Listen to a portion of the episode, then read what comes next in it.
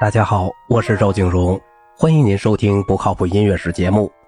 一九零一至一九零四年的《王儿之歌》是一首为独唱和乐队写作的套曲，歌词是弗雷德里希·吕克特的诗。它开始了使马勒最后两首交响曲和《大地之歌》具有特点的风格上的变化。早期那种典型的丰满密集的肢体被一种更为朴素的乐会所代替，例如。套曲中的第一首，现在太阳又升起了。由于乐器使用的节俭，使它获得了室内乐般的透明，并允许精美的对位贯彻全曲。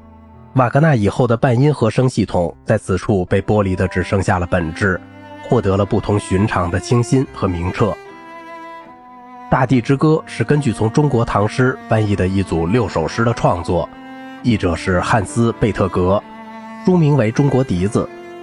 歌词一会儿表现疯狂地抓住如梦的人生，一会儿又悲哀地听任一切快乐和美人离去。正如马勒在他的交响曲中要求人声用歌词来完成他的乐思，他在这里也要求乐队来支持和补充男高音和女中音的独唱，既在伴奏中，也在有广泛联系的间奏中。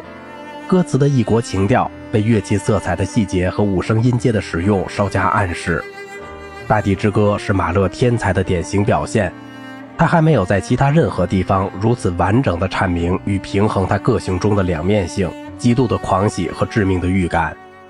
这种二元论也是19世纪晚期暮秋情绪的特点。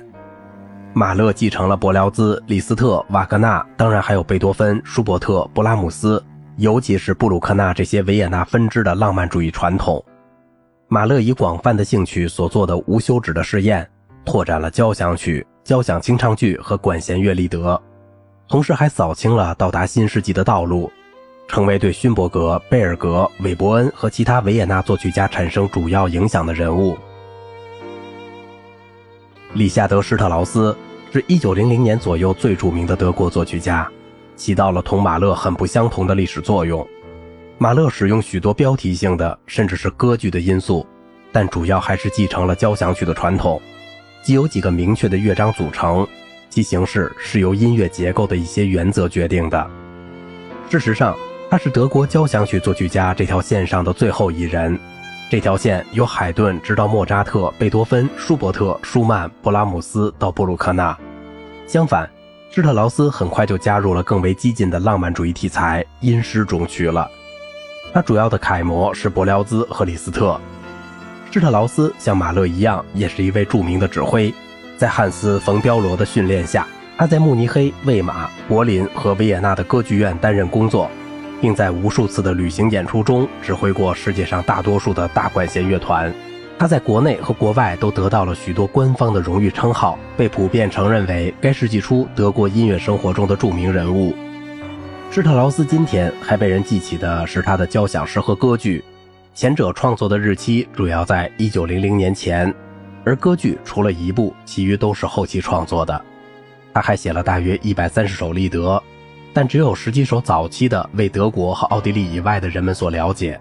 但是像《万灵节》《小夜曲》和引人回味的《黄昏之梦》这样一些歌曲都证明，施特劳斯是十九世纪立德的一位大师。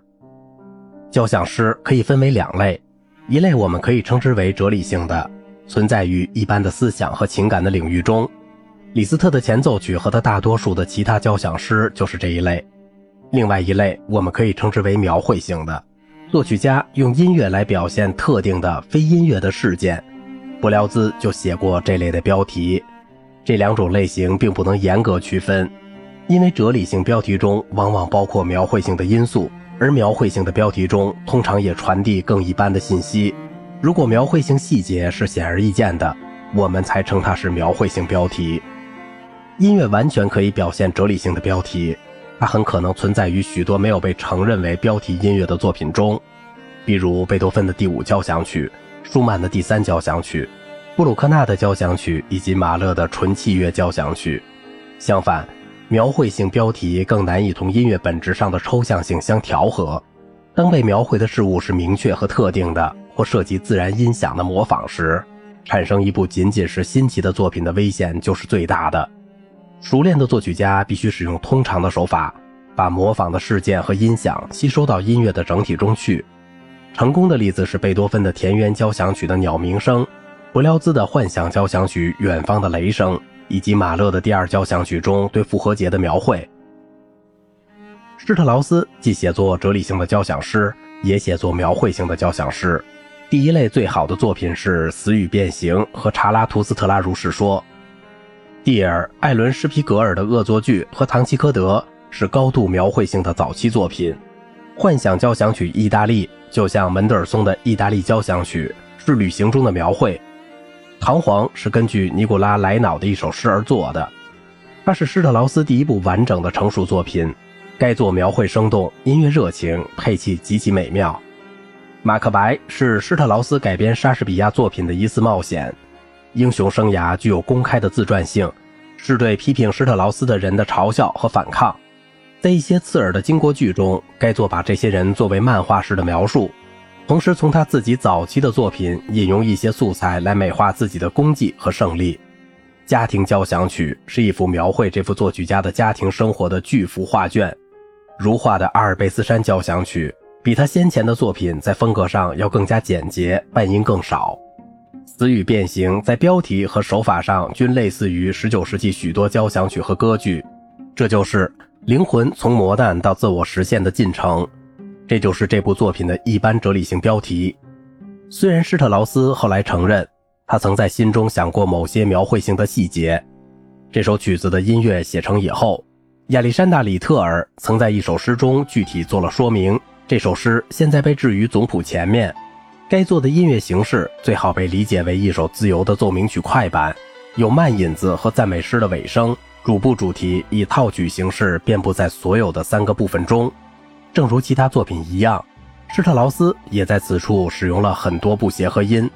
他自由地表现激烈的情感，使他同时代的一些人都为之震惊。好了，今天的节目就到这里了。如果您喜欢我的节目，请您点赞、收藏并转发我的专辑。我是赵景荣，感谢您的耐心陪伴。